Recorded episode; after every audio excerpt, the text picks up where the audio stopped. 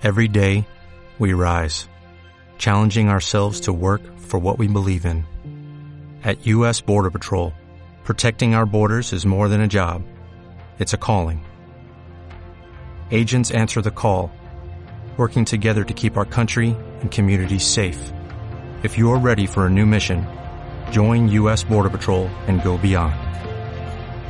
Learn more at cbp.gov/careers.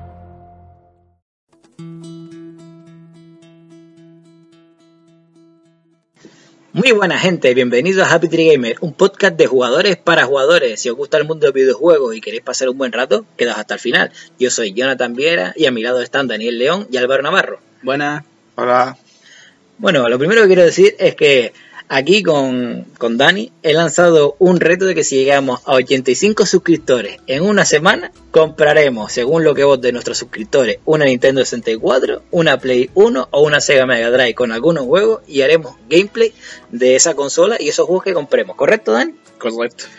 Bueno, después de, de esto vamos a empezar con las noticias más sonadas de la semana. Y empezamos con Riot Game, el cual nos ha traído bastante noticias jugosas. Y el primero es Táctica Maestra, un juego de móvil que pronto estará disponible para los usuarios. Háblanos un poco de Táctica Maestra, Dani. Sí, el Tácticas Maestras es, como muchos que sigan el LOL sabrán, un autochess con los héroes del LOL, que ahora abren la beta para los móviles, para el registro previo. Y dentro de poco se podrá jugar por fin en otra plataforma. Suena interesante, la verdad. Yo creo que al menos lo probaré y seguramente mucha gente se lo descargará por lo que es el LOL y su legado. Y pasamos a la siguiente noticia que es el League of Legends Wild Rift. Tú has sido jugador de, del LOL, ¿no? Y te gustan los MOBAs, Álvaro. Dinos qué te parece este juego de League of Legends para móvil. Sí, la verdad que es una propuesta interesante. Eh, mucha gente lo estaba esperando poder jugar al LOL en un móvil o en una consola, por ejemplo, a mí me llama la atención jugarlo en consola, ya que he sido jugador de LOL en PC, tampoco he sido muy pro, pero si lo adaptan bien y hacen unos buenos controles, está claro que, que mucho público tendrán y mucha gente ganarán, sobre todo, para mi opinión, en el tema de consola. Aunque también en el tema de móvil no olvidemos que hay muchísima gente jugando y muchísima gente que se puede meter en ese mundo. Bueno, aquí os quiero lanzar yo una pregunta y es, ¿creéis que tendrá crossplay este League of Legends Will Rift con su versión de móvil y su versión de, de consola o entre todas sus versiones? Hombre, yo creo que sí. Está claro que, que creo que Fortnite abrió la veda en ese sentido y creo que LOL, al ser un juego tan grande y que van a jugar millones de personas, está claro que, que crossplay, no sé entre qué plataformas exactamente va a tener, pero yo creo que sobre todo en el tema consolas la va a tener casi seguro. Sí, seguramente sí tendrá. Obviamente con PC no, porque sí que la desventaja es bastante grande, pero seguro que entre consolas sí va a tener. Bueno, pues son buenas noticias para los que tienen múltiples plataformas o los que quieren jugar con un amigo que tiene otra plataforma. Y ahora pasamos a Legend of Runeterra, un juego de cartas, un juego TCG para móvil que tiene muy buena pinta y se inspira un poco en el Hearthstone y el mundo del WoW, pero eh, basándose en el mundo del LoL. Una apuesta mm. bastante interesante que yo al menos como fan de los TCG probaré. Y ahora pasamos a, a los proyectos, juegos que no están tan avanzados y todavía no se sabe el nombre. Y empezamos con el proyecto L, que es un juego de pelea al estilo, por lo que se puede apreciar, del King of Fighter y el Street Fighter. ¿Qué os parece este juego? Sí, es un juego de peleas en dos dimensiones como, como eso, que por lo poco que se ve en el pequeño teaser que dan, pues tiene bastante buena pinta. Y si sigue el esquema de los juegos de rayo y es gratis, pues obviamente entre eso y todos los personajes que pueden poner, pues puede ser una gran base. Sí, a mí personalmente creo que es de los más interesantes que pintan en todo este tipo de juegos que ha sacado Riot, que aparte de que tiene una pinta brutal, eh, creo que los personajes en sí dan pie a, que haya un juego de peleas. Sí. Bueno, esperamos que tenga un gran roster de personajes con personajes variados, técnicas variadas y yo al menos espero que tenga un estilo rápido como el Fighter Z porque a lo mejor el estilo Street Fighter se me puede hacer un poco lento y un estilo más desenfrenado como el Fighter Z creo que le daría un punto a favor a este juego. ¿Vosotros qué pensáis? Sí, yo creo que puede ser, depende de cómo lo quieran enfocar, pero como todavía queda bastante tiempo, pues habrá que esperar. Sí, sobre todo en el, en el en la gráfica que tiene, ¿no? Podemos apreciar que, que es bastante parecido a los juegos Arc System, que, que lucen espectacular, la verdad. Bueno, y del proyecto L saltamos al proyecto F, que es un juego estilo Diablo. ¿Qué opina Dani de este juego del que no hemos podido ver mucho, pero algo podremos sacar en claro? Hombre, para ahora hay poco que se pueda decir, ya que solo hay una captura de pantalla y tal, pero por lo que, por lo poco que se ha visto es eso, un RPG isométrico que ve bastante lo que viene a ser el LOL básico o un Diablo, algo así, en su estética. Así que igual va, va a tener buena pinta cuando salga. Bueno, aunque se sepa poco, seguro que Rayo Game hará un buen trabajo y los amantes del Diablo y este tipo de juegos estarán encantados de poder jugar a, al proyecto F que saque Rayo Game. Y vamos con el shooter que de momento sabemos que se llama temporalmente Project A. ¿Qué nos puedes decir de este shooter, Álvaro? Pues lo mismo que he dicho con todos, que tiene muy buena pinta.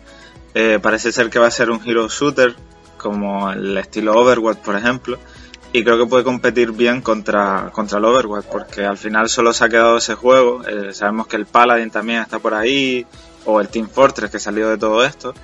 Y, pero bueno, el más famoso sabemos que es Overwatch y puede haber una buena competencia y puede estar bastante interesante.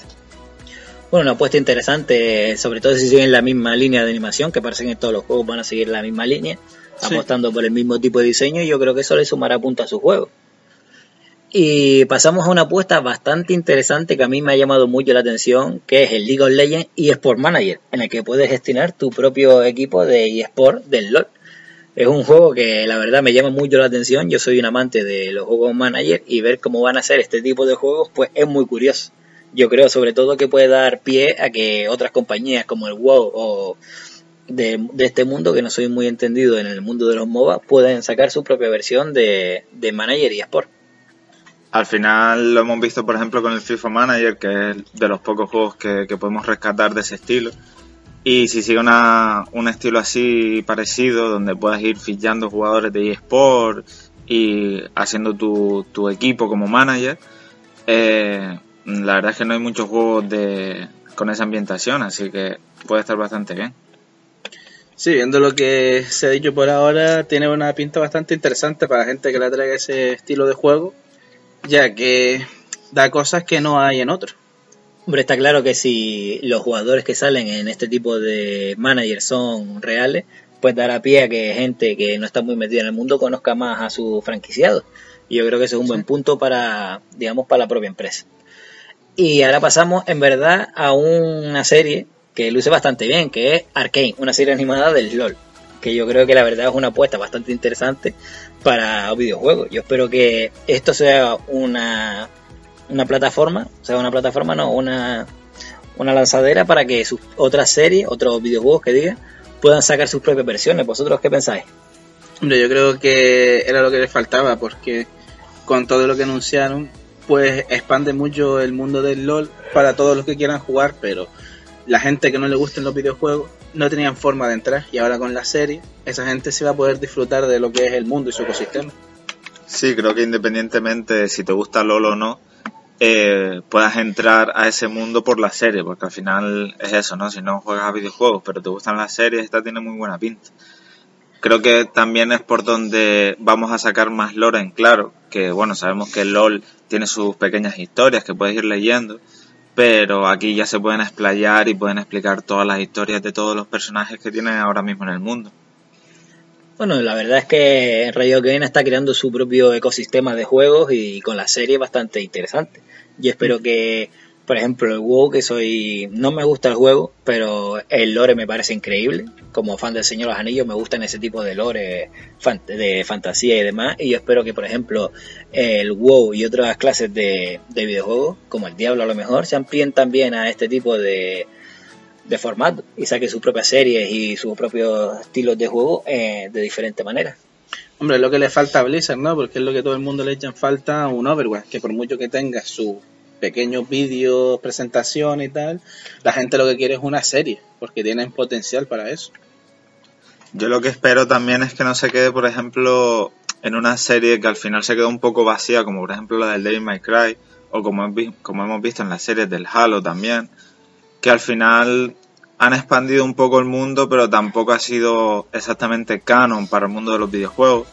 Y creo que pueden explayarse más y hacerlo más canon, sobre todo para cuando vayas a jugar a los juegos tipo Diablo, o tipo Shooter, o tipo Pelea también, que puedas meterte más en ese mundo por la historia que te explique la serie. Sí. Bueno, hasta aquí las noticias de Rayo Game. Y nos metemos de cabeza en unas noticias posapocalípticas que te dejarán helado, o más bien muerto, con el Fallout First y su suscripción mensual. Sí. Por eso, Bethesda ha anunciado ahora que saca el Fallout First, que es una, una suscripción mensual para el Fallout 76, que como ya tenía pocos problemas de por sí, pues ahora decidieron meterle una suscripción mensual de 15 euros, poca broma, que encima te da pues bastante poco para lo que ofrece. Hay que tenerlos cuadrados para que tu barco haga agua y tú seguir dándole con el pico al fuselaje. Básicamente es lo que están haciendo. Es ver que se hunde el barco y seguir echando el agua para arriba. Recuérdanos lo que trae, Dan. Pues te trae unos servidores privados que lógicamente solo va a pagar el que lo abra y no los que quieran entrar porque ya sería ya el la, la risa. Un baúl que tiene capacidad ilimitada, que por ahora no está funcionando muy bien. Una tienda, una tienda de campaña para poder hacer viajes rápidos en cualquier momento, que bueno. Y un sueldo de 1650 átomos, que es lo único, la única moneda que tienes que pagar para poder comprar, para crearte tus cosas y tal. Aparte un traje especial del Ranger del Fallout New Vegas. Ese de baúl está más defectuoso que el bolsillo de Doraemon, ¿eh? Me dijeron. Claro, pero recordemos que el sueldo es mensual, para que lo sepan, que no, no es simplemente... Sí, sí, igual que la suscripción. Exacto, exacto. O sea, que estás comprando con 15 euros los 1650 átomos y te llevas pues lo demás. Claro, claro, es verdad. Sí, sí. Eh, al final esto es desastroso. Como te dices, si Fallout 76 tenía pocos problemas, parió, parió la la abuela y parió todo el mundo aquí. Como el Battle Royale les iba tan bien, dijeron, pues ¿por qué no una suscripción mensual? Que seguro que esto ya lo remonta. Encima es algo que al final creo que... de- o sea, podrían haberlo hecho gratis ya por todos los problemas que ha tenido Fallout 76. Hubiesen dicho rollo en plan, bueno, pues este año, el primer año sale gratis, ¿no? Para todo el mundo o para los que hayan tenido el juego desde el inicio y compensarles de alguna manera con todo esto, ¿no? Que al final, joder, eso sí sería una buena noticia. Sí. Lo gracioso es que Bethesda te lo vendía como hemos escuchado de nuestros suscriptores y aquí tienen lo que lo que han pedido. Pero yo no imagino que haya un tío diciendo, ¿y si lo pagamos mensual? Porque esto lo va a petar. O sea, no me imagino yo que dijera si el público es lo que quiere, nosotros se lo damos.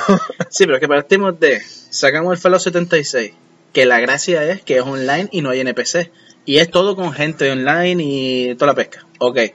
Entonces te anunciamos que como la gente lo está pidiendo porque se queda un poquito vacío, vamos que vamos a meter NPC. Y ahora anunciamos que si pagas, tienes servidores privados y ya el componente online te lo quita. O sea que al final me estás haciendo que te pagues para que me dejes el puto juego bien. Claro, pero si al final de todas formas eso lo hubiesen sacado gratis, sería una opción simplemente. Y en plan, bueno, pues si estoy con mis amigos y quiero meterme en un servidor privado para que no nos estén molestando, pues al final lo veo bien. Pero claro, que encima tengas que estar pagando. No, y si al menos fuese también un pago único, que fuese como una especie de DLC, mira, 15 euros tiene la habilidad de poner servidores privados, te damos encima el dinero este, tal y cual, vale, ok, entonces también es aceptable, porque también es eso, si tú no quieres estar en un mundo lleno de gente y tal, y quieres estar más tranquilo ahora que metemos los NPC, pues está bien también que lo, lo compres si quieres. Me parece un poquito estafa, pero bueno, aquí ya cada uno con lo suyo. Pero lo que viene aquí es eso, que te han vendido una cosa que ellos mismos, a base de pagar más tú, te han dado lo que realmente la gente estaba pidiendo. Sí, el problema es que Bethesda te vendió el Fallout 76 como un juego aparte. Yo creo que si hubiese sacado el Fallout 76 como un DLC a un precio más asequible, como 15 o 25 euros, pues no hubiese sido tanto. Pero es que la verdad te vendían una realidad que no, no cabía. Y se le fue de las manos. Yo creo que pocos juegos realmente han salido peor que Fallout 76 porque, o sea, nos metemos en que el juego al principio iba fatal, bugs, eh, de todo, ¿no? Nos metimos también en la edición coleccionista, la bolsa que sacaron, que bueno, hubo todo el follón ese que era de plastiquete del malo. Y ahora nos metemos en la suscripción, que claro, si eres el WoW, donde tienes millones de personas y donde el juego está increíblemente bien, te lo puedes entre comillas permitir eh, que te paguen una suscripción mensual. También recordemos que es en PC y en PC tampoco tienes una suscripción mensual para jugar online. Mm. Aquí estamos contando de que aparte de la suscripción mensual que vas a pagar por jugar online, tanto en Xbox como en PlayStation, también vas a tener que pagar estos 15 euros, que encima son 15 euros, que no es barato. Que bueno, o sea, al final si fueran 5, bueno, queda mal, pero no tanto. Que vamos, que esto es un completo desastre.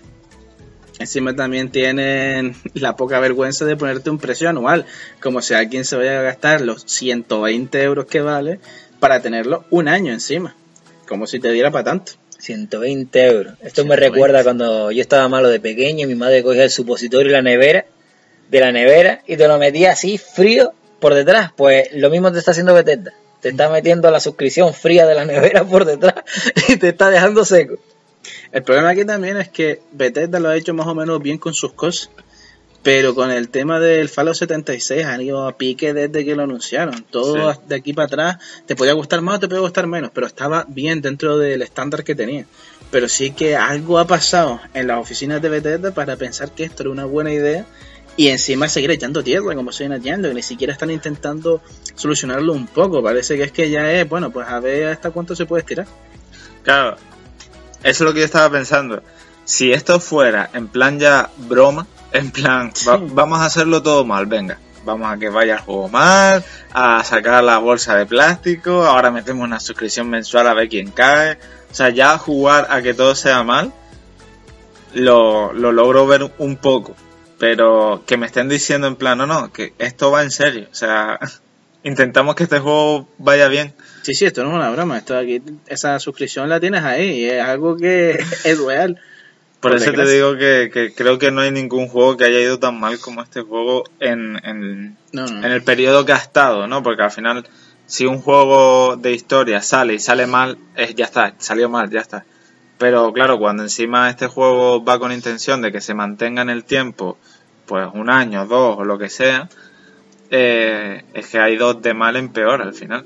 Sí, sí. Es que la verdad es que ya, si lo hubiese sacado como un free to play, que ya entramos en el debate de que la calidad gráfica es bastante peor que la del Fallout 4, pues si al menos fuese free to play y tuviese esta suscripción ahora tú dirás, mira, pues yo qué sé, total, como el juego es gratis, pues a lo mejor me pago un mes para tener un servidor privado con mis colegas, para jugar tranquilitos. Pero que, claro, no olvidemos que es un juego real a tope y que alguien se habrá gastado ciento y pico euros que vale la edición coleccionista y ahora si quiere jugar como realmente debería haber sido, tiene que pagar otros 15 euros más por cada mes. Yo creo que está claro que Bethesda se quería subir al mismo barco que está el Fortnite, el Apex Legends y ese tipo de juegos free to play online y, no ha salido bien. O sea, se nota que no estaba preparado para esto, que no tenían ni idea y aún así han seguido adelante y se han hundido con todo el equipo, pero se le nota mucho. Sí, pero que eso se le vio ya desde el año pasado cuando anunciaron lo del Battle Royale, que es como, mira, esto ya es un tiro a la desesperada ya, para llamar los pocos que pueda llamar que sean fanáticos de Bethesda que vengan aquí, porque es que si no, no se explica. Claro, encima lo que es feo, por ejemplo, que uno de los mejores modos que tiene el Fallout, yo soy un gran fan del Fallout, me ha gustado todos los Fallout, menos el 76, obviamente. es más, ni a Bethesda le tiene que gustar seguramente el Fallout 76. Pero un modo que también me pregunto yo es cómo va lo del Bats. El Bats era de los que más me gustaba, que era con el Pit Boy eh, eh, congelando a los personajes y disparándole donde tú querías. Y claro, eso en un juego multijugador no lo podrías hacer, porque obviamente sería muy feo. Sí. Pero es eso, ¿eh? hay cosas que gustan que no vas a poder meter. Y obviamente no deberían haber intentado hacer eso. Tenían que haber intentado a lo mejor otro juego con otro nombre, con la misma temática y listo. Claro, el problema también de esto es que va aquí a pagar la- los desarrolladores y tal, que los pobres diablos estarán aquí intentando que el juego no se caiga a pedazos, cuando obviamente estos son instrucciones de alguien de arriba. O sea, esto no, no va a ser el diseñador gráfico el que ha hecho esta basura. Oye, obviamente es una idea que, que desde el principio se veía mal. O sea, si no tienes experiencia en algo, a veces es mejor no intentarlo. Y más cuando intentas seguir la misma esquema que tienes un juego de un jugador solo y lo quieres hacer muy eh, online. Obviamente tienes que cambiar muchas cosas. Y ellos parece que se emperretaron en hacer un Fallout igual que un Fallout, pero online. Y eso no puede ser así. Deberían haber seguido simplemente por la línea del Fallout, sacarte un Fallout 5 y tú estás contento. Y ya se ve que no se puede hacer así. No, no, se ve que está claro que no. Bueno, y de malas noticias para los fans de Fallout a peores noticias para el fan del mundo de los videojuegos en general. Y es el retraso de, de varios de ellos. Como pueden ser el Rainbow Six Quarantine, Good of Monster y Watch Dogs Legion de Ubisoft. Y para los amantes de Play, una noticia desagradable que es The Last of Us 2 se retrasa. Mm. Y yo quiero soltaros aquí una pregunta, que es, después de haber visto eh, lo que ha sacado Play últimamente, que al menos a mi impresión ha sido todos los grandes juegos AAA que tenía preparados, de los cuales no sabían nada, sacarlos a bote pronto, ¿creéis que Play sacó una fecha ilusoria del The Last of Us para contentar a los fans y luego sabiendo que se iba a retrasar? ¿O creéis que esta fecha ya se iba supuestamente de segura y la han tenido que retrasar a última hora? Sí, yo estoy seguro que sí. O sea, era una fecha ilusoria para contentar Sí, sí. a la gente y Sí, porque en tan poco tiempo no te no piensas, uy, igual retrasarlo tres meses es lo que necesito. Si hubiese sido un par de semanas o incluso un mes, es más entendible. Pero tres meses, ya me parece a mí que esto venía de atrás y solo lo hicieron para llamar la atención en su momento. Hombre, pero al final, sí, sí, son tres meses, que son no es un, un periodo corto, Mm.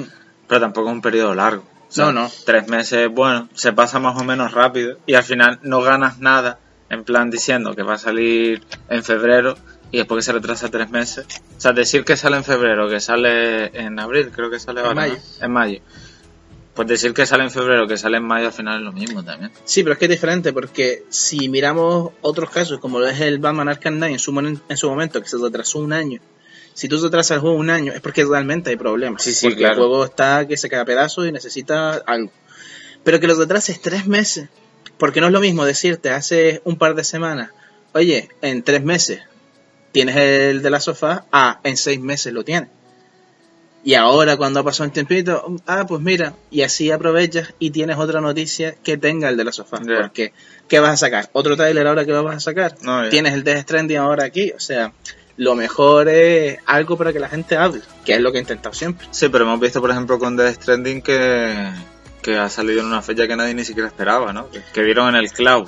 Sí, o ahora sea, ¿por qué, todavía- por qué hacer una jugada contraria con el de la sofá? Por Porque es diferente. No es lo mismo lo que usa Ko- eh, Kojima para promocionar sus juegos que lo que hacen sí Sony.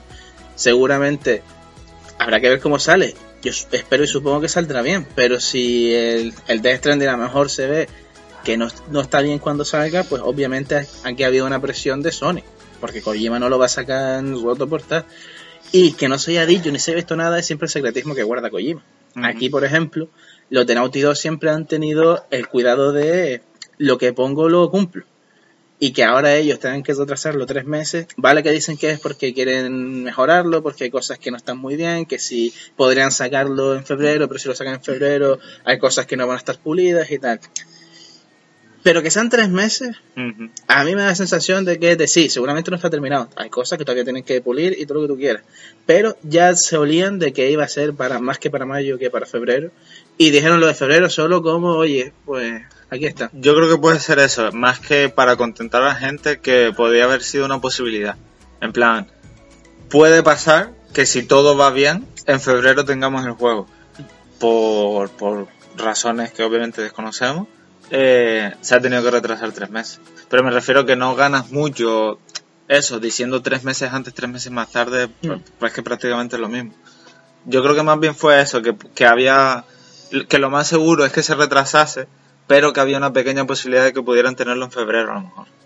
También una de las cosas que se está barajando es que es por la salida de Final Fantasy VII Sí, Remake. eso también escuché. que, claro, como es el mismo mes, pues igual es, es un tiro en la pierna y sacarlo el todo. Cyberpunk también, que está por esa fecha también. Sí, pero, pero ojo- claro, Ojo, cuidado. Claro, pero cuando es encima de esto, que son dos exclusivos, que son el Final Fantasy VII y el de la sofá, Sí, sí. es jugarte a la contra. Porque sí, mucha gente se lo compraría los dos, pero la, la mayoría tendrían que elegir entre uno u otro. Claro, claro.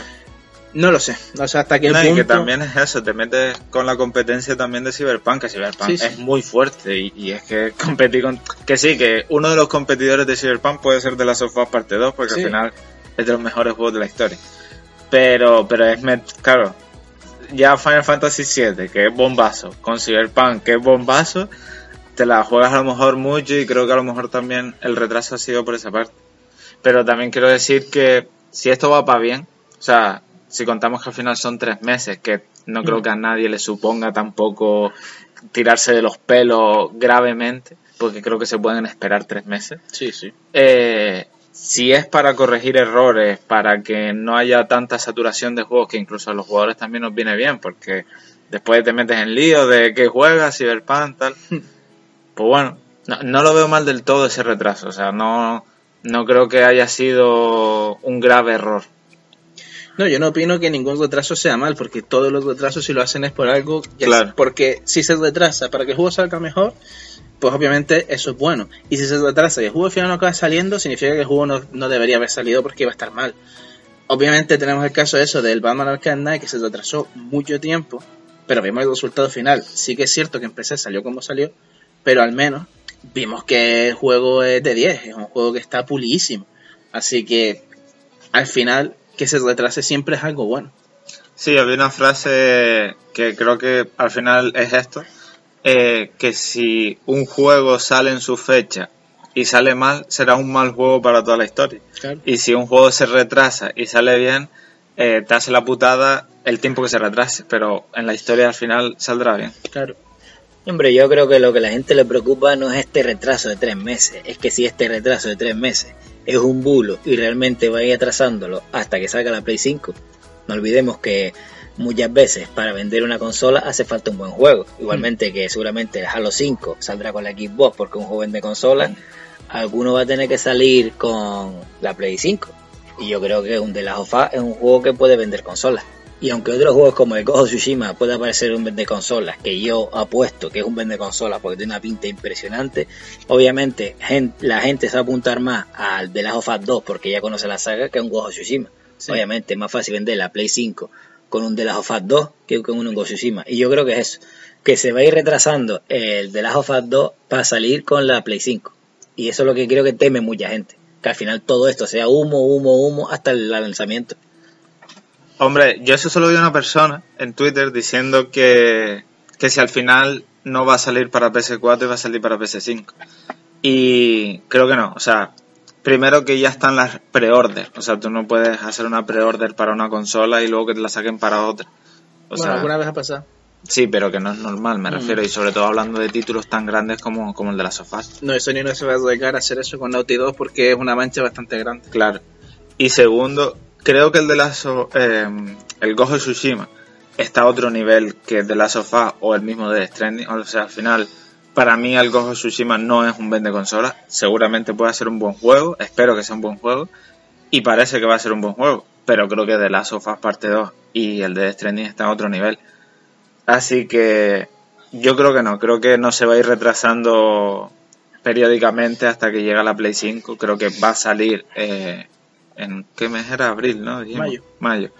Creo que va a salir en mayo. Vamos, estoy completamente seguro. Y, y nada, que, que eso. Vamos, que se retrase más de mayo, pues tampoco me parecería muy descabellado. Pero claro, hay que esperar a, a lo que sería el E3 si se retrasa después de mayo. Sí, pero que se retrase tanto hasta llegar a PlayStation 5. No sería tampoco tanto tiempo. La cosa es que no, no creo que lo haga. Porque seguramente usará el mismo plan que con el de la sofá parte 1. Sí. que es sacarlo dos meses antes de que salga la consola, tres meses antes, y aprovechar para estar, porque yo creo que todos estamos de acuerdo en que tanto el Death Stranding como el Ghost Tsushima como el de Last of Us 2 van a salir en PlayStation 5 también. Sí, un remaster. Sí, sí, está, está claro de que esto no se va a quedar aquí y ya está. Sobre todo porque es muy loco sacar tres juegos relativamente grandes en lo que puede ser, aunque dos son nuevas IPs y no se sabe muy bien cómo van a acabar, pero no te vas a arriesgar a dejarlos solos a final de generación porque mucha gente dirá, ¿para qué me lo voy a comprar? Si en un año a lo mejor me compro nueva generación. Hombre, la cosa es eso, que seguramente para Play 4 saldrá, pero yo creo que la preocupación de mucha gente es que salga a final de generación de Play 4, obviamente con su portentosa eh, potencia, la Play 5, tenga los gráficos mejorados del de la of Us 2 y te lo vende a lo mejor dos meses antes, a lo mejor tú te dices, pues espera la Play 5 y me lo compro a Play 5. Y yo creo que lo que mucha gente teme, que salga al final de la generación ya. Sí, pero lo que pasó eso con el de Last of Us 1, que al final no es que sea una locura de diferencia, pero sí que obviamente se ve mejor, te viene con el DLC y para la gente que se compró en su momento el de Last of Us en la Play 3 y cuando se pasó a la Play 4 se lo compró otra vez para dar, pues obviamente es una putada. Pero claro, aquí el miedo viene por eso, porque ya lo hicieron una vez. Claro, pero es que lo de poder jugarlo después en una PlayStation 5, que yo creo que lo vas a poder jugar porque van a sacar un remaster con el ray tracing y con toda la Con pesca. toda la pesca. Exacto. Eh, es lo que te arriesgas. O sea, tú cuando te compras un juego de fecha de salida, te arriesgas a que en un futuro saquen una edición eh, de luz con, con todos los DLCs, con todo mejorado, con ta, ta, ta, ta, ta, todo, ¿no? Entonces, son cosas, son riesgos que tú, tú tienes que tomar de jugarlo antes y jugarlo, entre comillas, peor. Y, y yo creo que, que sí van a salir para PlayStation 5, seguro. Pero al final también creo que Play eh, sabrá cómo incentivar para que te compres una PlayStation 5, igual que lo hará Equipo, igual que lo han hecho todo esto para atrás.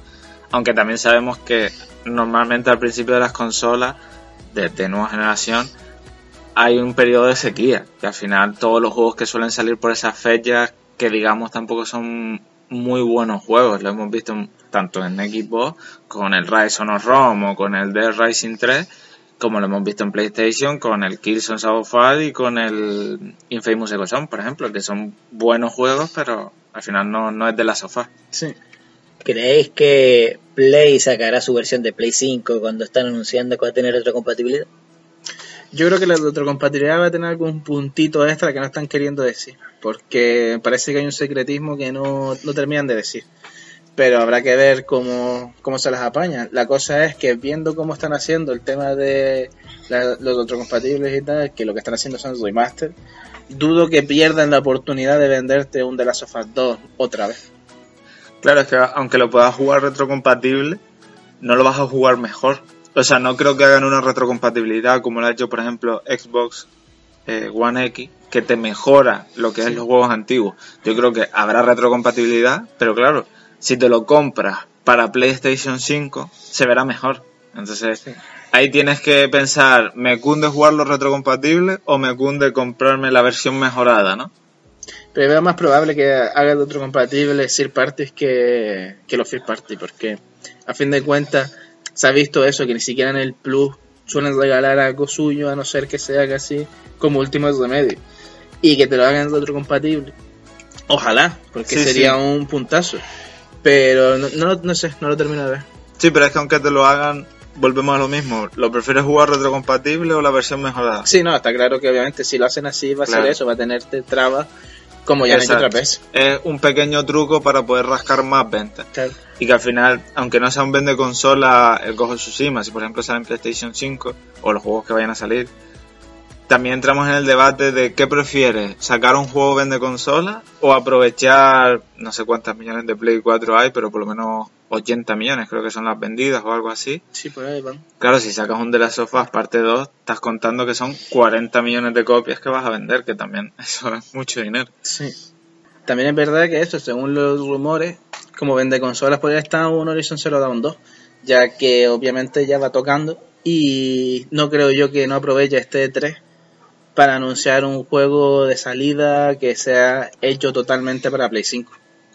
Incluso entramos en que ya con PlayStation 4 vimos el Killzone Shadowfall, que son los mismos creadores que el de Horizon Zero Dawn, podrían repetir la misma jugada. A fin de cuentas eso, el tema de los retrasos siempre son para bien, porque es eso, por un lado o por otro, al final acabas ganando tú como jugador, porque aunque el juego salga mal, después de retrasarlo con lo que sea, es por algún motivo. Porque Sí. por mucho que sea esto una campaña de marketing simplemente para llamar la atención del de la sofá, lo que sea, dudo que seriamente no haya realmente cosas en las que estén trabajando. O sea, juego no creo que esté hecho para febrero. Obviamente sí que estará hecho para más tarde. Quizá para marzo, para mayo ya, ya estuviese terminado de antes y solo van a aprovechar la fecha que habían dicho o igual lo tienen que retrasar otra vez y solo para que coincida pues lo retrasan un poco más. Pero no creo que lo retrasen en balde. No, sí, lógicamente, sea marketing o no, está claro que esos tres meses le va a venir bien al juego Sí, y sí. van a trabajar en más cosas. Algo por poco que sea se Sí. va a mejorarlo seguro. Bueno, esto es una pregunta loca en verdad que os voy a hacer. Pues se me acaba de ocurrir viendo el tipo de mercado que tiene Play, ¿no? Que le gusta hacer remaster y demás.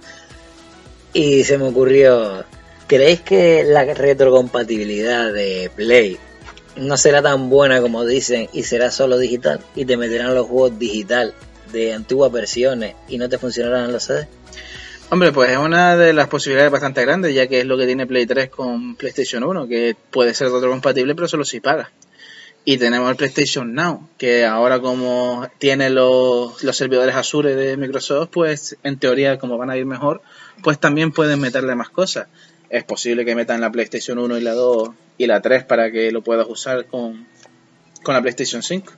Pero sí que, no sé, que lo haga al estilo de Xbox, de que tú puedas ponerte el disco, que sea todo gratis, que sea todo bonito, me cuesta creerlo por, por la trayectoria que tiene. Hombre, eso sería lo ideal y que quisieran todos los jugadores, ¿no? ¿Tú qué opinas, Álvaro? Hombre, también técnicamente sabemos que es lo más complicado, poder meter un CD antiguo Sí. y que el lector te lo lea. El- digitalmente es más fácil, obviamente. Pero claro, mm, no sé. La verdad que sabemos tan poco de PlayStation 5 que tampoco podemos opinar así. O sea, podemos mm, hacer conjeturas, pero obviamente todo el mundo sabe muy poco.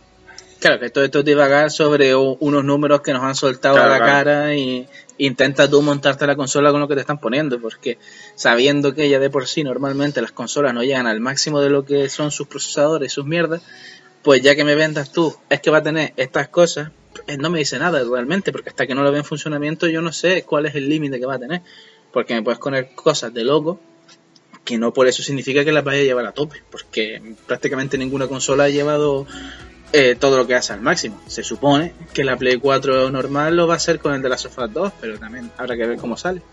Sí, yo creo que sobre todo en la PlayStation 4 es fácil eh, saber cuál es el juego que está llevando al máximo la consola, que es cuando se te pone en modo turbina. Cuando Sí, se te pone en modo reactor nuclear, sabes que ese juego está aprovechando casi al máximo esa consola. Sí, sí, cuando se va, cuando va a despegar sabes que ya no da más de sí.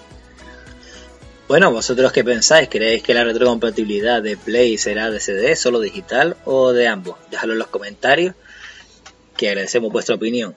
Bueno, y terminando con la pregunta para la gente del canal de qué os parece del online de Play, ¿qué os parece lo que acaba de hacer Google Stadia? Que no sé si os enteraste, es que mucha gente que reservó Google Stadia para tenerlo en su fecha de salida, no lo va a tener en su fecha de salida. Y eso me parece a mí, y a creo que a todo el mundo, un muy mal arranque por una compañía como Google, que es internacional e intenta meterse en este tipo de mercado.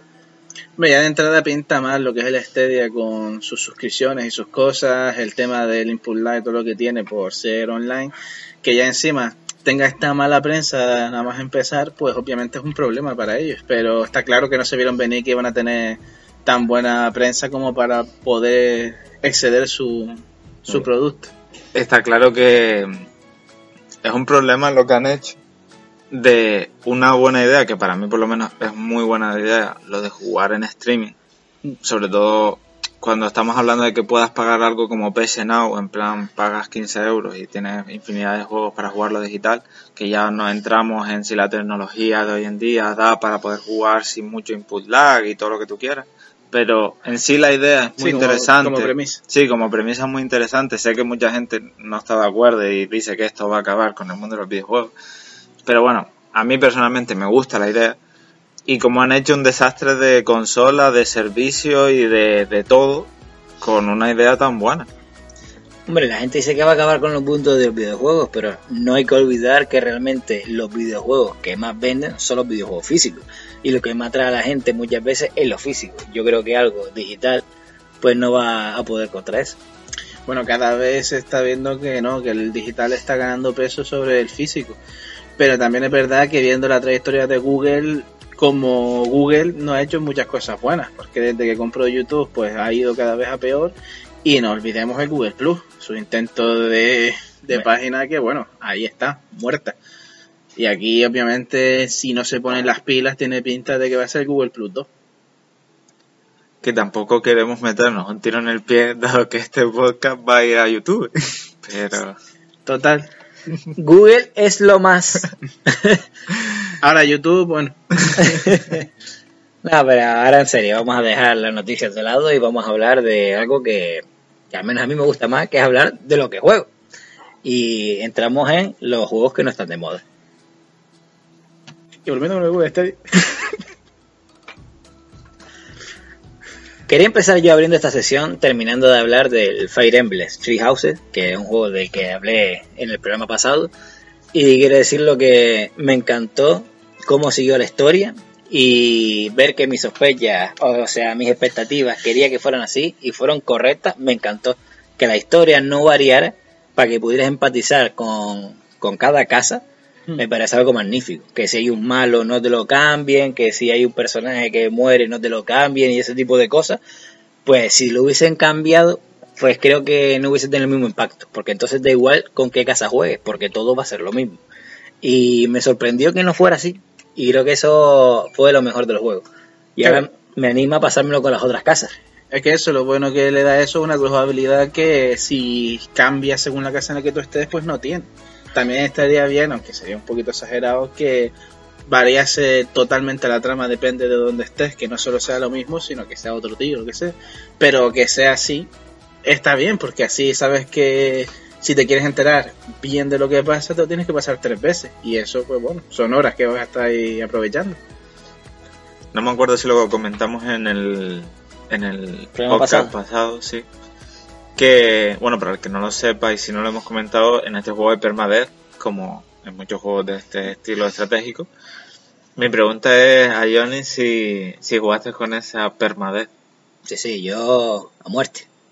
Si se te moría alguno, Juego de tronos, hermano, sigue para adelante. ¿cu- ¿no? ¿cuántos se te murieron? Ninguno. La casa de la pradera. Pero claro, si, pero si juegas en fácil, o, o si cargas punto de control, eso no vale. Ah, yo sé pasármelo en nivel normal y yo no cargo nada. Yo no pago ni la consola, ahí suspendido y tira para adelante. Como los de Alicante, pero... No, pero por ejemplo, aunque no cambie la historia, sí que ves otros puntos de vista. Y por ejemplo, no ves la infancia o la misma relación que puede tener una persona con un personaje con otro personaje eh, sin cambiar de casa. Porque a lo mejor uno dice, no, me conocí de pequeño, tal, no lo recuerdo, pero el otro sí recuerda a lo mejor y a lo mejor le hizo algo que le marcó de por vida o cositas así. Entonces yo creo que ese es un buen punto. O sea, uno te cuenta una historia desde su punto de vista, el otro te cuenta otra historia desde su punto de vista. Y claro, yo creo que aunque sea la misma historia, ese enfoque y esa empatización que tienes con los alumnos y con los otros personajes, pues es algo maravilloso. Claro, algo que hemos visto en otros juegos, que el poder verlo desde otro ángulo hace que veas la historia de una forma mejor. Como lo que pasa en el Kingdom Hearts Virtual League, que al tener tres campañas puedes ver la misma historia desde tres puntos de vista diferentes, que eso ayuda mucho a la narrativa. Claro, al final ni el malo es tan malo ni el bueno es tan bueno, ¿no? Depende todo de la perspectiva en lo que se mire. Claro. Y yo creo que lo maravilloso de este juego, porque durante mi campaña con las Águilas Negras, porque hay tres, tres facciones, que son las Águilas Negras, Leones Azules y Ciervos Dorados, pues yo jugué con las Águilas Negras. Pues obviamente no hubiese tomado las mismas decisiones que tomé en esa campaña si lo hubiese hecho con otro. Porque obviamente Claro. a lo mejor un personaje hace algo que afecta a las demás casas y obviamente si estoy en otra no se lo voy a permitir. Y aquí a lo mejor como empatizo con esa persona y sé el motivo por el que lo hizo, a lo mejor soy más permisivo. Eso es un spoiler de que es de las águilas negras el malo. No, no, eso es simplemente eh, una Opinión. o sea, eso es una opinión. Comentario. Exacto, un comentario. Lo mismo te digo que si uno se tropieza se parte un pie aquí y el otro le puso la zancadilla, pues lo mismo, ¿no? Pero, pero es eso. Eh, a lo mejor no vas a actuar igual, depende de la casa que estés, y obviamente. Y lo que sí me gusta es que, por ejemplo, si hay dos casas que están relacionadas, y te vuelve loco porque la tercera casa es que parece que no está relacionada para nada con ellos. Y te deja súper loco porque, aunque sí parece que dos de las casas van de la mano, la otra no. Y te deja como, es que tengo que jugar con esta casa para ver lo que pasa. Porque más o menos sí te puedes esperar lo que pasa en la otra. Hmm. Pero en la tercera, como parece que está completamente aparte, aunque esté juntos, dices que no sé cómo va a ir, no sé qué acciones voy a poder tomar y no voy a saber nada. Y yo creo que eso está guay. Hombre, claro, eso es eso, le da mucha jugabilidad. Pero es eso, eh, por ejemplo, sí que dos de las casas tienes personajes fuertes, digamos, con una fuerte personalidad que te atraen, que son una chica y un chico, y la tercera, que es el otro chico, a lo mejor no te va a llamar nada. Porque claro, ves a los demás así, más pertrechados, las personas más fuertes, y parecen mejores, y dices, hombre, yo a este tío a lo mejor no lo voy a coger. Pero claro, después de pasártelo y ve como es la casa que se desliga, pues sí te llama un montón la atención y dices que no sé lo que va a pasar con este tío. Y por ejemplo, una cosa que no me gustó del juego fue que hubieran pocas armas. En mi opinión, hubieran muy pocas armas. Y no sé, me quedé con ese mal sabor de boca, ¿sabes? Pero yo creo que es un juego a modo de control. Al ser el primero, pues obviamente no te puedes expandir tanto como si puedes hacer una segunda parte. Pero hay pocas armas y poca variedad de estilos de armas. O son pocas armas en general. Sí, bueno, son de ambas porque al fin y al cabo el Fire Emblem no es que puedas tener muchas armas, no es como otros juegos RPG, sino a lo mejor tiene espada, ya lanza y una, una llaga que se puede lanzar, una jabalina y a lo mejor una daga. ¿Sabes? Siempre tienes las versiones de lanzar y las versiones esta y la magia. Pero no tienes a lo mejor Nunchaku ni nada de eso, nada loco. Claro, pero lo que iba es eso, de que si hay mucha variedad de armas, pero en cada tipo de arma solo tienes tres o cuatro diferentes, o si son poca variedad de armas y en cada una pocas armas. No, más o menos creo que son a lo mejor como mucho 10 por cada una y creo que estoy siendo hasta generoso. Porque sin contar la daga, que creo que la daga de lanzar, a lo mejor no tienes otra, otra versión. Mm. Si las puedes mejorar a lo mejor, a, a lo mejor meterle un plus y eso. Pero eso no lo considero algo nuevo, ¿sabes? No es que tengan diferentes efectos, que hubiese está guapo. Una que te paraliza a lo mejor, otra que te haga fallar, otra que... ¿sabes? Pues no lo tiene. Y la verdad es que creo que si le hubiesen dado ese toque más RPG con efectos y demás hubiese estado mucho mejor. Pero es un juego que me encantó y se lo recomiendo a todo el mundo. Si tienen la Switch y les gusta este tipo de juego, pues es un juego maravilloso, sobre todo por la empatización que tienes con los personajes. Y yo creo que eso no te lo da todos los juegos. Hombre, es que eso no puede ser tampoco todo bueno. Ya bastante han hecho con el salto de calidad gráfica y la historia, como para encima también lo, tenerlo todo pulido. No, ya, obviamente. Yo simplemente espero que eh, la compañía y la gente que hace el Fire Emblem, que ahora mismo no recuerdo quiénes son, sigan esta línea porque me parece un juego increíble.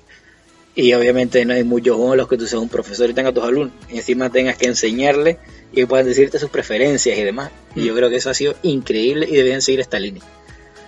Y, y otro juego que jugué también que me parece maravilloso en otro sentido y en otro de género es el Ori. El Ori and the Blind Forest. Lo primero que pensé cuando jugué, y no es broma, fue, madre mía, ¿cómo he podido esperar tanto y no jugar a esto? me encantó cada detalle de Ori. Me parece un juego perfecto en su género, casi perfecto. Y no sé si ya sale la segunda parte, que creo que no. No, todavía no. Creo que es para febrero o marzo de, de 2020. pero es un juego que, que está comprado. Yo por mí está comprado o está jugado o lo que sea, pero después de enamorarme del primero, porque ha pasado a encabezar de mis juegos favoritos en el género de plataforma, ya sea por su belleza artística, por su colorido, por, por la música, los personajes, aún sin decirte mucho, le cogen mucho cariño. Y no sé, yo sinceramente parecía que estaba viendo una película a jugando un juego. Y da igual las vueltas que diera porque era todo el mundo tan maravilloso, tan lleno de color y la banda sonora tan... O sea, es tan bien llevada que me daba igual dar vueltas, porque hasta dar vueltas era divertido. Sí, dijeron los creadores que se habían ambientado mucho en los estilos artísticos de Mundo Ghibli o de Disney. Que al final si juegas al juego ves que, que sí, que tiene toda la, todo el sentido del mundo.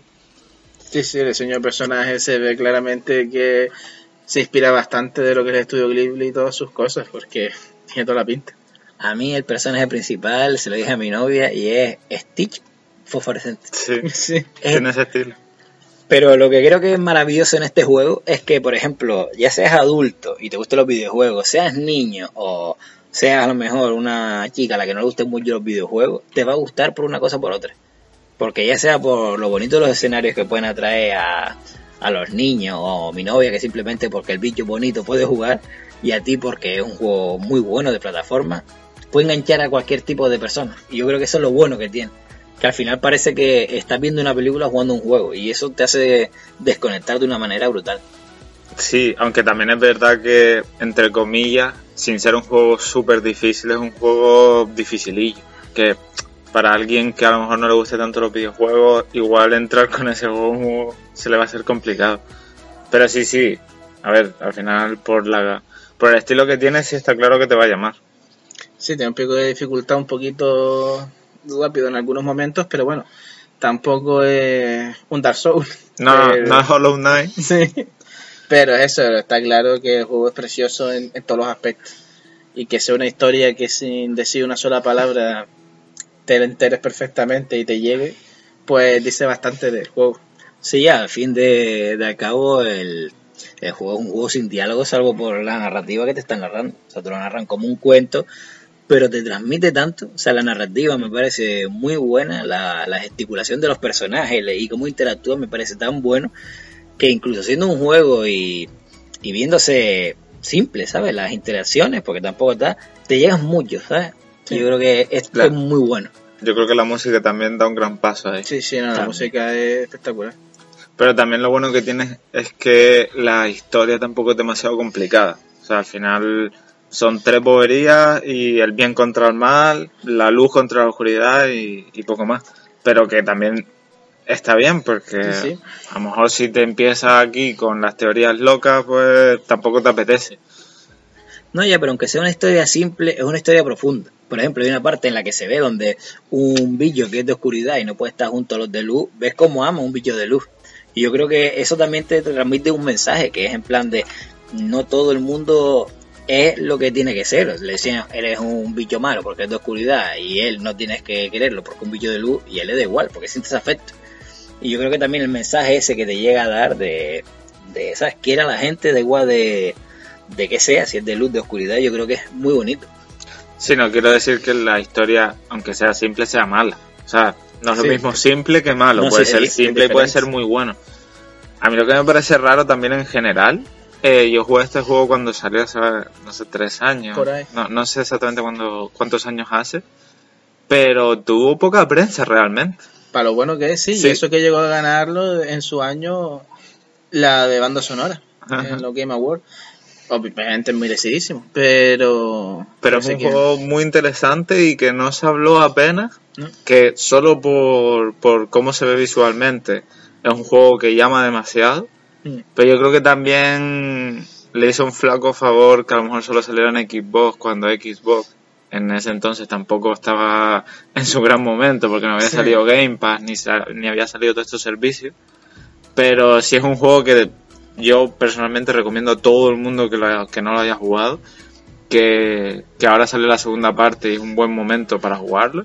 Que está en el Game Pass, que creo que tú lo jugaste por el Game Sí, Pass. lo bueno ya. que pasa, sí. Así que, mm, vamos, maravillosamente. Y, y por poco dinero eso lo puedes jugar.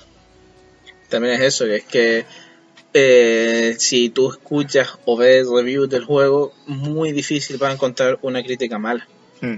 Casi todo el mundo que lo haya jugado, por pocos que sean, por lo que sea, casi todos te dicen que el juego es una belleza. Pero yo creo que al Lori también le pasó un poquito como al Cuphead, ¿no? Que fue más sonado después de salir o un tiempo que en su Mm. época de salida.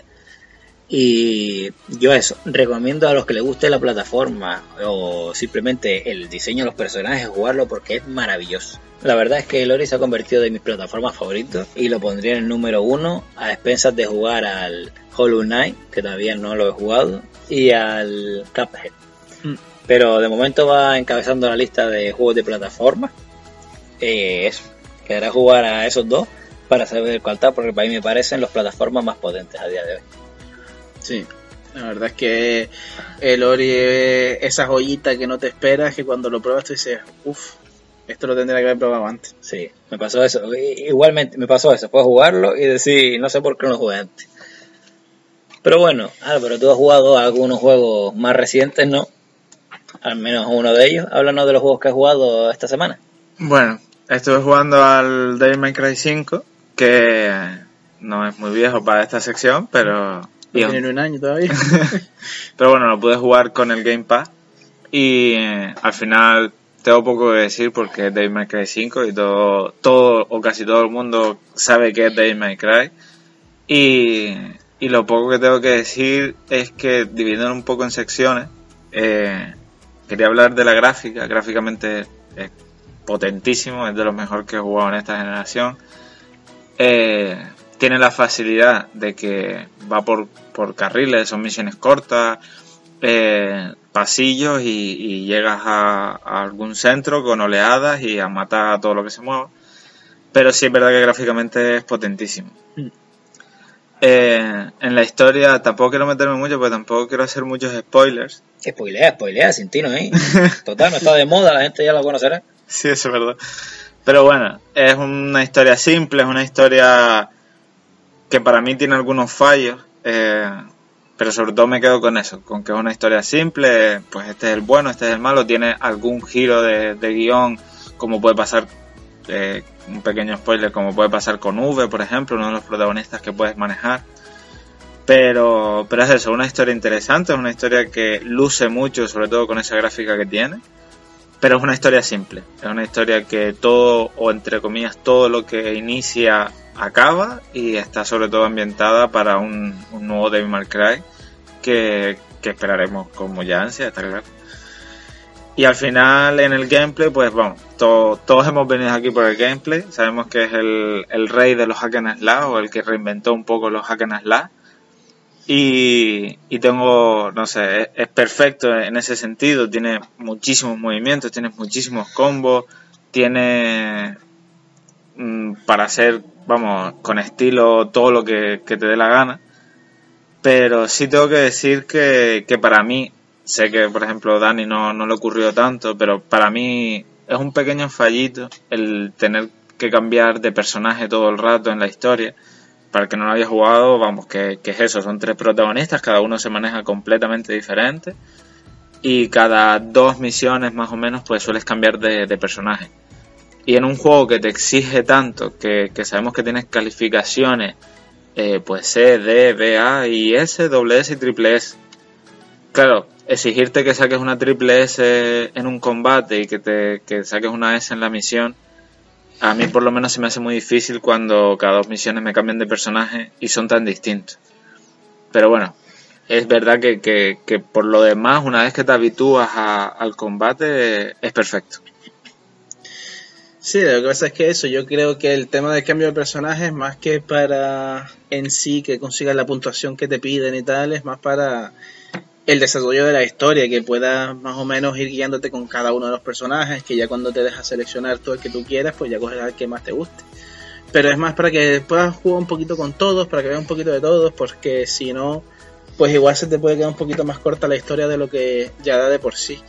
Lo que es el tema de sacar una S en todos los capítulos y estas cosas, pues yo creo que está más enfocado a hacerlo una vez te pases la historia y ya si puedas enfocarte en cada uno. Porque sí que es verdad que no vas a poder mejorar un personaje a tope pasándote el juego una vez. Sí, es verdad que la narrativa gana muchísimo. Por, por lo que te va contando es lógico que vayas cambiando de personaje. Pero, pero es eso, en el, en el gameplay a mí al final juegas a Devil May Cry para sacar una S y, y, lo puedes conseguir bien poco si te van cambiando de personaje. Sí es verdad que de los pocos juegos que recomiendo, no sé si estás conmigo Dani, eh, que la primera pasada la juegues a lo mejor en modo fácil, que veas la historia, que te acostumbres a los personajes y que luego a lo mejor sí seas exigente ¿no? en, los en, en las otras dificultades para poder ir sacando una S, ya que estás habituado ya a manejar los tres personajes. Sí, claro, a ver, la cosa que tiene esto es que si te lo pasas en fácil, igual es demasiado fácil, pero como tiene el tema de que las dificultades tampoco varían tanto entre una y otra y te puedes lanzar a mejora en difícil o en normal sin tener mejor mucho conocimiento de, los hack and slash y no vas a tener las habilidades porque obviamente el progreso se mantiene pues sí que es más recomendable empezarlo en fácil sobre todo eso si no estás muy acostumbrado a esto. Sí sobre todo para eso no para ir cogiendo el truco a sobre todo V por ejemplo que es el, el modo de juego nuevo totalmente en los hack and slash y para ver a lo mejor la historia, que, que es eso, como una historia simple, pues te la ves en un momentito y ya luego empezarías a lo mejor ese trayecto a, la triple S ¿no? en cada misión con cada personaje ya una vez mejorado. Sí, es que al final los hack and slash la dificultad no es que sea un problema en sí porque normalmente una vez te lo pases un par de veces pues casi te lo puedes pasar en cualquier dificultad y la historia siempre suele rondar lo simple. No suele ser un hack and slash con una, una historia súper complicada. No, porque se centra eso en el gameplay. Claro. Sí, pero este juego en especial parece que intenta tener otro estilo de cinemática con mucho eh, analepsis, que para que no lo sepa es flashback de manera española. Pues sí que parece que siempre intenta tirar de flashback y parece que tú eres un tío al que le encanta soltar el spoiler, porque siempre te aparece la llegada del héroe y después te suelta el flashback de cómo llegó. Sí, o sea, sí. es en plan meterme primero el flashback para, saber- para creerme yo que está pasando al mismo tiempo y que después llegue y entrarme con un flashback. Pero no me lo hagas así como en Boruto, capítulo 1, cuando ves todo destruido y dices, ¿cómo se destruyó todo? Ah, pues cómete 400 capítulos, pues es lo que te está viendo el juego, básicamente. Hombre, que también está el problema de muchas películas, series y tal, en las que te enseñan cómo llega un personaje a X punto y de pronto te hacen eso, el recorrido de cómo llegó hasta ahí, en el que en el mismo lo van a poner en peligro varias veces y tú vas a decir, bueno, ya sé que llegó al final, o sea, da igual que esté a punto de morir aquí porque obviamente no va a morir. Ya, pero obviamente cuando hablamos de una serie, esa serie ya tiene ese estilo de, digamos, de llevar la historia, pero este juego no, o sea, la- las entregas anteriores no han tenido ese estilo y te sacan este estilo loco ahí de repente y te descuadra un poco, obviamente. Yo sé que, que era para darle un mayor dramatismo, un mayor impacto y demás, pero es que el impacto tiene que venir después del flashback, no antes porque te arruina la sorpresa, Hombre, obviamente. Pero es eso, la cosa es que tiene la estructura de un anime y eso le puede jugar a la contra. Sí, sí, estoy de acuerdo con, contigo en eso, Johnny. Eh, quiero destacar también otra cosa antes que se me olvide, que aunque sea una historia simple, eh, simple en este caso para mí, simple un poco tirando a mal, porque creo que a, a Devil May Cry se le puede exigir un poco más en, en la historia, sobre todo porque tiene personajes súper carismáticos. Mm. Pero sí quiero dar un poco en eso, en, en la estructura de cada personaje, que, que en ese aspecto sí me parece bastante, bastante bueno. Eh, pienso que, que pocos juegos tienen, cuando tienes tres o cuatro protagonistas o, o que comparten un poco el protagonismo, siempre hay uno o dos que destacan, siempre hay uno o dos que, que te vas a quedar con ellos. Y aquí incluso con los secundarios, por ejemplo puede ser Tris o puede ser eh, Nico, esta nueva personaje que, que sale, también te quedas con ellos y, y lo poco que, que te explica por ejemplo Nico de su, de su pasado y lo poco que interactúa con, con los demás personajes es muy carismática, se le coge mucho cariño súper rápido. Entonces me quiero quedar eso, con, con la estructura que tiene cada personaje que tiene un potencial para, para un nuevo juego. Y con Jane Franco como Virgil. Yo me quedo con eso. Eso es cosa tuya. Sí, sí, pero es que lo vi y es decir, es G. Franco. Vamos a ver que le vi la cara y digo, ¿ese no es G. Franco? Pues no, no lo era, pero parecía. pero bueno, Eh, y nada, pues terminando con Devil May Cry, quiero empezar con The Cell, que es el otro juego que he estado jugando esta semana. Y, y de lo que solo tengo elogios, la verdad, porque me ha sorprendido súper para bien. También es verdad que, que en el caso contra Devil May Cry, que esperaba mucho, en este esperaba poco. Y cuando esperas poco, pues al final te sorprende siempre para bien. Te pasó como con el Ori a Johnny. Sí, pues puede ser. y, y nada, que, que es una joyita que, que, que recomiendo a todo el mundo que le guste un poco los, los Metroidvania o en este caso los Roguevania, que es como se le, como se le está atribuyendo a este juego, a este género. Y bueno, eh, en la historia no quiero decir mucho tampoco porque el juego te explica bien poco y creo que, que es una buena mecánica que cada uno que lo juegue vaya investigando y vaya un poco descubriendo qué es lo que está pasando en ese juego. Eh, gráficamente, bueno, sabemos que es un pixel art y, y que es muy simple, pero sí es verdad que esconde muchísimo, esconde muchas animaciones que vas aprendiendo mediante, vas cogiendo armas y, y vas viendo mediante vas descubriendo habilidades. Y en la jugabilidad, que para mí, igual que en el caso del Devil May creo que es lo más importante de este juego, eh, creo que la palabra es que es adictivo. O sea, para el que no lo sepa, pues eso, cada vez que te matan vuelves a empezar la mazmorra y vuelve a empezar el mundo, mm, se alteran cada mazmorra, se, se vuelve a empezar, vamos. mm, eh, Sí, las estancias cambian. Exacto, las estaciones cambian. Y es súper adictivo en ese sentido porque te propone un reto que, que cuando, de- o sea, desde que le pillas un poco el punto, es un reto que aceptas todo el rato. Es un reto que te mata y dices tú, pues venga, ahora lo voy a intentar diferente, ahora voy a coger otra arma, ahora voy a subirme otra habilidad. Y sobre todo con las habilidades que vas mejorando permanentemente, que te vas quedando pues con el oro o con algunas cosas que has perdido en la partida anterior, pues te das más ganas todavía de, de intentarlo, de, de, de ir a por ese nuevo desafío.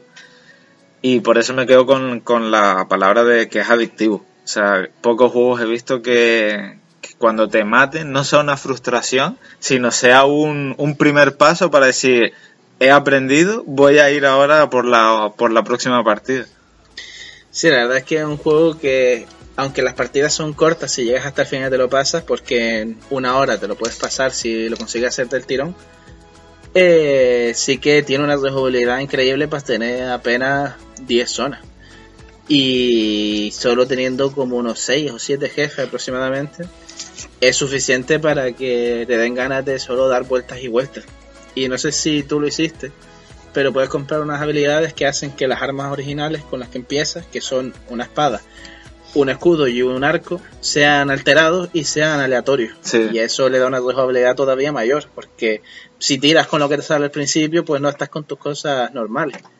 Claro, me ha pasado, por ejemplo, de una parte... tengo que decir que me lo he pasado una vez eh, y habré jugado, pues no sé, 15 partidas más o menos.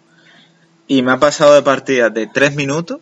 Y me ha pasado partidas de una hora, ¿no? Porque dependes mucho de eso, de las armas Sí. que te vayan saliendo, porque si te salen armas que no te gustan o que piensas a lo mejor que son un poco más débiles de las que tenías en tu anterior partida, pues te, te van a matar súper rápido. Y luego cuando te sale esa arma que a lo mejor ya has probado, dices tú, sí, sí, con esta sí. A mí me pasó, por ejemplo, la, la vez que me lo pasé, tuve la suerte de que me sacaran, creo que son dos dagas legendarias o algo así, porque hay como Sí. rarezas en las armas.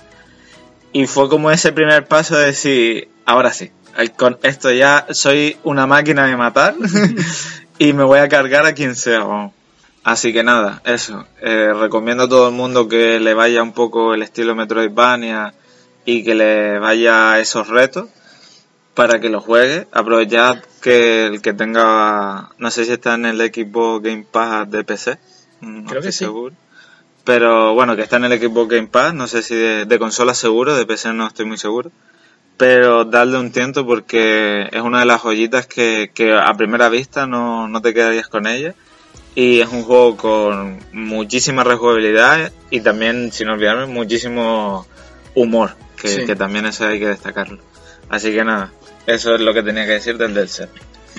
Bueno, quería matizar también una cosa que se me olvidó comentar antes, que es para los fans de los que tienen Nintendo también, el Ori también está disponible en Nintendo. Así que aunque no tengan la Xbox también pueden jugar los usuarios de Nintendo. Y empecé. Y en PC.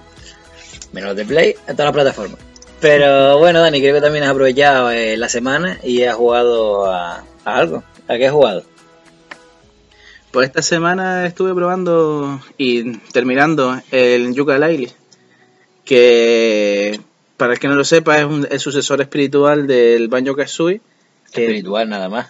mm, y con muchas cosas más porque se pasaron un poco. Sí que es verdad que son mucha gente de del original, incluso es el director es el creador del Banjo Kazooie, pero sí que las referencias pasan a ser demasiadas. Y obviamente si te gusta el estilo y si te gusta el Banjo Kazooie, pues es un juego que vas a disfrutar mucho. Pero si por lo que sea te lo has podido pasar hace poco, vas a notar que es demasiado parecido. Quiero y no puedo, ¿no? No, si totalmente pueden. Lo que pasa es que no sé si es porque se acomodaron o que quisieron hacerlo demasiado parecido, porque sí que es verdad que hace 20 años que salió el primer Banjo Kazooie y quizá dejaron demasiado a la nostalgia y tiraron demasiado de lo que era el Banjo Kazooie. Que es el, el problema más grande que tiene, porque entre sus cosas, por ejemplo, los mismos coleccionables no tienen mucho sentido en este ya que en el baño Kazooie lo que tenías eran plumas rojas o doradas, depende de la habilidad que fueras a usar, o los huevos, que todo era para Kazooie, para que pueda volar o disparar y tal. Y, y lo que era como la moneda, entre comillas, el coleccionable normal de todos los mundos que tal, era notas musicales. Aquí tienes unas plumas doradas que sirven como dinero que mm, realmente no tiene mucho sentido porque se la estás pagando a una serpiente, porque si al menos fuese un pollo, pues algo más podría rascar, pero sí que eso está un poquito pillado.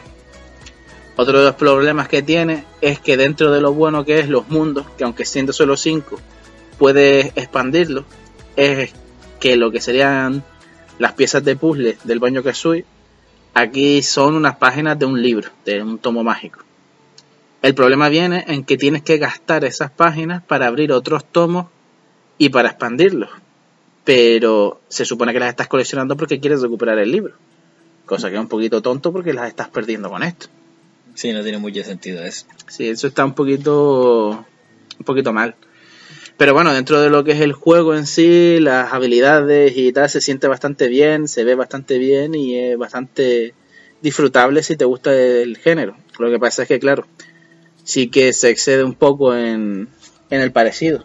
Cierto es que ahora viene el 2 y se supone que se han desvinculado un poco más de la fórmula y han intentado hacer algo más personal.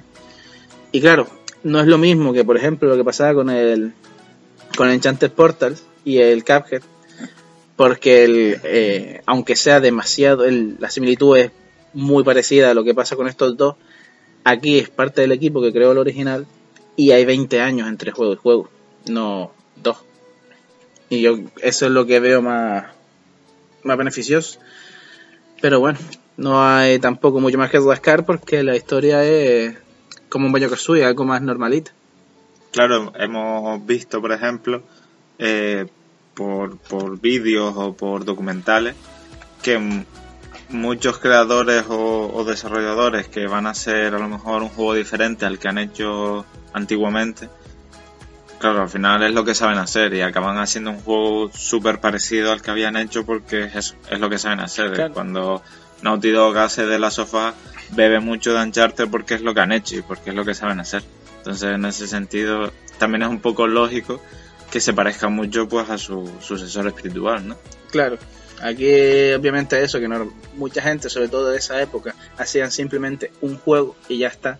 Y cuando intentaban replicarlo, hacer uno nuevo, simplemente volvían a hacer el mismo juego otra vez. Y en esto se nota que, bueno, que habrá que ver eso como es el 2, a ver si es tan diferente como se supone que debería. Y a ver si está mejor, que repito, el juego está bien y es bastante entretenido. Lo que pasa es que eso, que yo, por ejemplo, que tenía el baño que soy fresco, porque hace un par de años me lo había pasado otra vez por el arcade de equipo, ahora, pues bueno, pues sí que lo noté en algunas partes un poquito pesado porque era demasiado similar. Claro. ¿Tiene fecha el Yooka-Laylee 2? Creo que ya salió ya. Perfecto. ¿Juego para la próxima semana entonces? No, la próxima semana ya está ocupado ya. Habrá que dejar esto entonces para más adelante. ¿Y el, el otro juego del que jugaste? El otro juego que jugué, que es nuevo, porque gracias al equipo Game Pass que, que lo sacaron de salida, es el Félix the Sweeper. La gente está diciendo, no, esto les pagan Xbox, pero no estamos cobrando una mierda. Realmente, Xbox, Game Pass, Xbox, no nos dan nada. Ojalá. no, menos aún. Pero, pero, ojalá nos dicen algo, sin, sin ninguna mosca lo que me quiera pagar, si me quiere dar Game Pass de por vida, arriba equipo y todo lo demás, sin problema. Que, al final jugamos a muchos juegos de Game Pass porque es fácil. Eh, lo tenemos pago y es muy fácil descargarte cualquier juego, sobre todo que sea un poco sonado de Game Pass, y jugarlo pues ahí en un momentito. Pero bueno, que también obviamente jugamos a Nintendo Switch con el Fire Emblem o en PlayStation. Nintendo Switch. no, ahora seguimos con el Feliz de Reaper. ¿Qué te pareció? Me pareció que siendo lo que es, que es un juego indie y tal, es también una buena sorpresa porque es un juego de puzzles bastante bueno. Porque siendo por turnos y tal, aprovecha mucho el esquema de mapa como si fuera un ajedrez, que es bastante curioso, no es nada muy normal. Y en sí eso, la historia, el apartado gráfico, la jugabilidad, es lo suficiente. Y la música. Sí, la música también. Que se basa en eso, ¿no? Sí. A mí una cosa que me gustó de este juego es cómo mete el, el romance, lo asocia con la muerte, ¿no? O sea, mm. la vida, la muerte, el romance y le da un toque gore, aunque sea minimalista a los gráficos, pero le da un toque gore con romanticismo y muerte, que era o no, lo, lo, pone todo de tal manera, con un toque cómico, que queda bien y natural, no queda forzado. Y yo creo que, que es muy bueno en este juego eso. que te mete muerte, gore y todo y queda natural. Sí. Ostras, se me viene a la cabeza algo que no tiene nada que ver con el Félix de Reaper, pero se me viene un poco a la cabeza el Green Fandango. Que es eso, ¿no? Muerte Sí. con, romante, con romanticismo, ¿no? Que, que bueno, que no tiene nada que ver, pero se me vino a la cabeza ver esa calavera ahí con el bailando y con el romance, ¿no? Sí.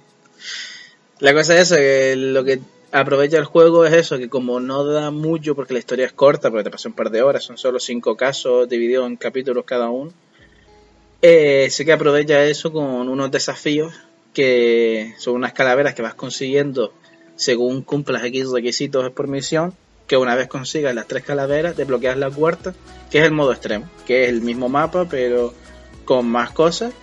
Y en vez de estos desafíos, lo que tienes son tres monedas de plata escondidas por el mapa. Y tienes que em, jugártela para poder conseguirlas y tal. Y eso pues le da un poco más de, de gracia al juego porque como es corto, pues si lo pasas en modo extremo, pues ya tienes otra otra forma más de pasártelo y con más cosas que hacer. Sí, para el que no lo haya visto, bueno, yo no, no lo he jugado, pero sí he visto bastantes vídeos, que, que es como un, un juego de ajedrez donde te vas moviendo como por sombras y Mm. tienes que ir como colocando objetos para cumplir los requisitos y que te vayan haciendo sombras para poder moverte, ¿no? Sí, sí. Y también una vez que consigues X calaveras, puedes entrar en los desafíos de tiempo, que son 5 nada más.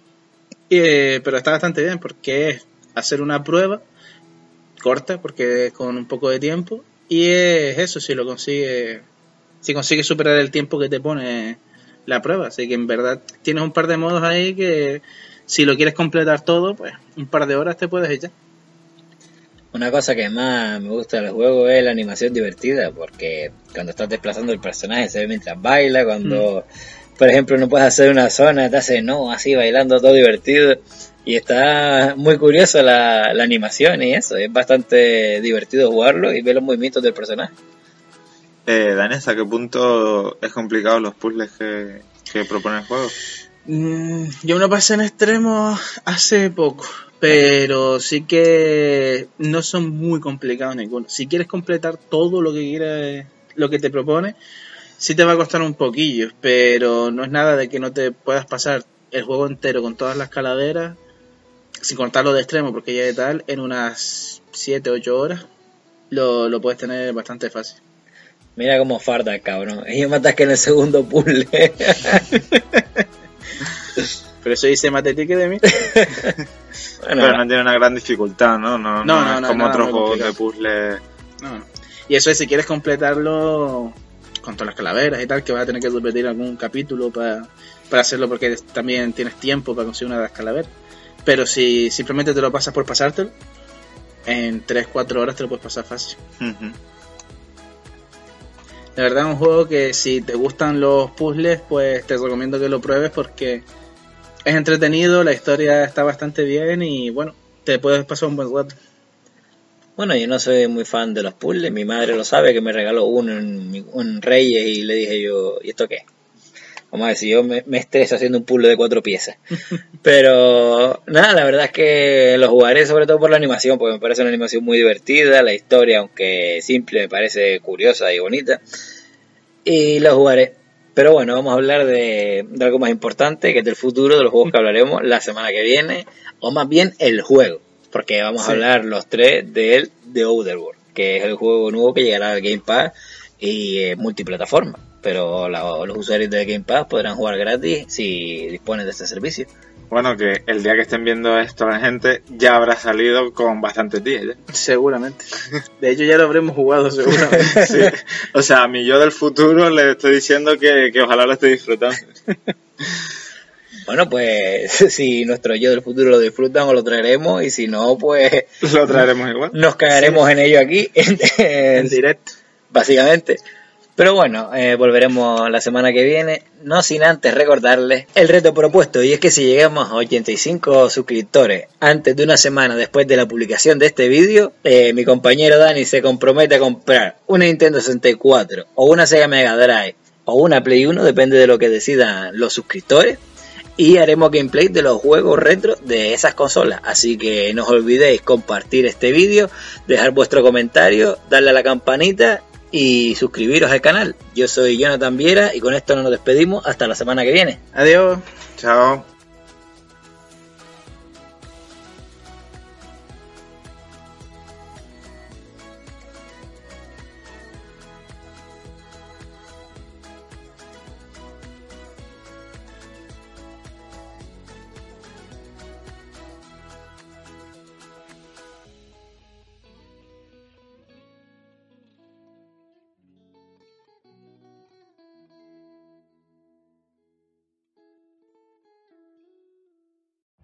Every day, we rise, challenging ourselves to work for what we believe in.